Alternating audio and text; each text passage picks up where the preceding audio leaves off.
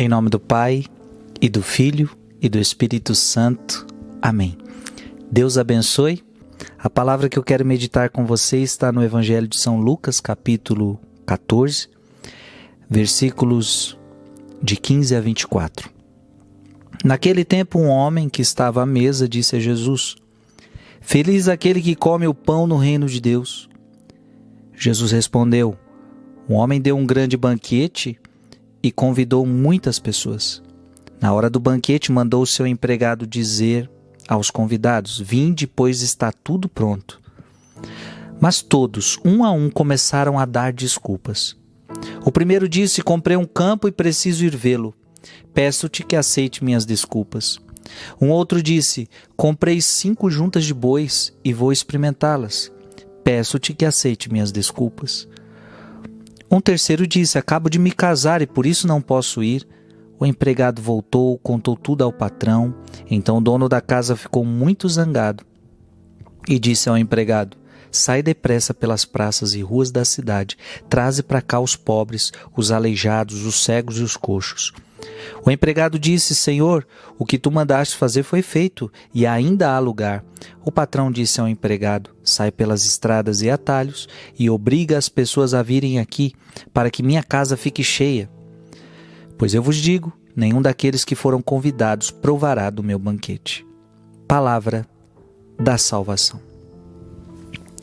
Amado irmão e amada irmã, a palavra de Deus hoje ela é séria para mim e para você. Ela é séria. Eu queria meditar hoje em algo muito sério que a gente faz. A gente faz. Eu, você damos desculpas para Deus.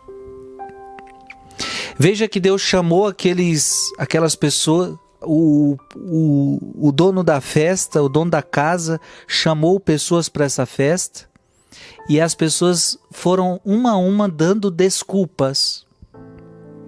Entenda que Deus nos chamou para o céu, Deus nos chamou para a oração, Deus nos chamou para tantas coisas, mas também nós estamos dando desculpas.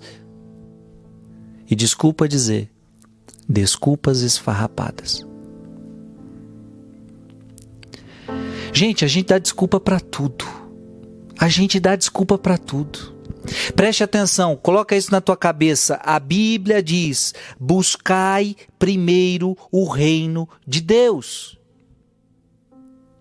E o resto virá por acréscimo. A sua profissão virá por acréscimo, o seu estudo virá por acréscimo, o dinheiro virá por acréscimo.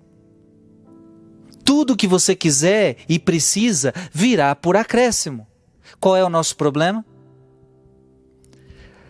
Trabalhamos, trabalhamos, trabalhamos. Se sobrar tempo, eu rezo. Se sobrar tempo, eu vou para a igreja.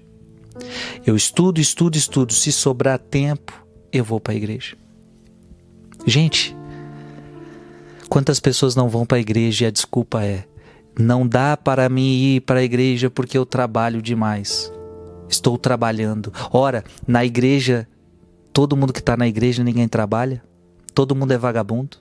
O outro diz: Olha, eu preciso, eu não deu para ir para a igreja, não deu para mim rezar porque eu estou estudando, estou fazendo faculdade. Ora, na igreja não tem ninguém que estuda e ninguém que faz faculdade, na igreja é todo mundo vagabundo. Ei, entenda que isso é desculpa sua. Estou trabalhando, estou estudando. Ora, isso daí todo mundo faz. E nem por isso eu vou deixar de ir para a igreja. E nem por isso eu vou deixar de fazer as coisas de Deus. E você precisa entender que, em primeiro lugar, o reino, antes do teu trabalho, antes da tua faculdade, primeiro o reino, primeiro as coisas de Deus. Pare de dar desculpas para Deus. A pessoa estava preparada para ir para a missa e aí começa a chover e ela diz: Eu não vou mais para a missa hoje, eu não vou mais. Por que, que você não vai? Porque está chovendo. A desculpa é a chuva, a desculpa é o frio, a desculpa é que chegou uma visita em casa. Gente, não tenho tempo para rezar. Gente, mentira, mentira, mentira, desculpa esfarrapada. As pessoas que dizem que não tem tempo para rezar, tem tempo para ver WhatsApp, tem tempo para ver celular, tem tempo para ver Facebook, tem tempo para ver Instagram, tem tempo. É desculpa. Eu quero dizer hoje, para. Pare de dar desculpas para Deus. Aliás, você não tem como enganar Deus. Fique, imagina isso quando você diz assim: Olha, Deus, eu sabe que hoje eu não posso ir para a igreja por causa disso. O Senhor sabe que hoje eu não posso rezar por causa disso. Deus olha para você e diz sem vergonha.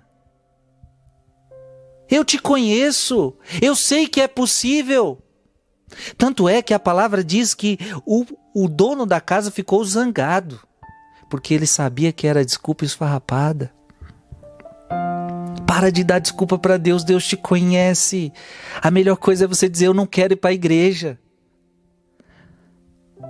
Acabei de me casar, não dá. Ah, eu comprei um negócio, preciso ir ver. Desculpa, desculpa, desculpa, desculpa, desculpa, desculpa. Para de dar desculpa para Deus. Eu quero dizer em nome de Jesus para você que Deus não aceita suas desculpas. Olha isso. Eu peço, eu comprei um campo e preciso ir vê-lo. Eu peço-te que aceites minhas desculpas. Não. Em nenhum momento a gente está vendo aqui o dono da casa. Não, tranquilo, fique em paz. Eu aceito sim sua desculpa, eu entendo, eu compreendo. Não, isso é desculpa esfarrapada. Não pense você que Deus vai aceitar suas desculpas esfarrapada. Deus vai aceitar o seu arrependimento. Quando você se arrepende, diz: Eu me arrependo, porque devia ter ido para mim se não fui. Isso é arrependimento. Deus vai aceitar o arrependimento, mas Deus não vai aceitar a desculpinha. Ai, sabe o que é? É que você viu que eu estava apressado, você viu que eu estava ocupado, né, Senhor? Não. Pare de dar desculpas para Deus. Desculpa, para de ser sem vergonha. Pare. Esse vídeo é para você jogar para todo mundo. Porque muita gente está precisando ouvir isso. Tem muita gente dando desculpinha para Deus. Tô trabalhando, tô estudando, tenho isso e tenho aquilo. Primeiro reino. Primeiro reino. Se Deus te chamou para a festa, ele sabe o que ele está fazendo.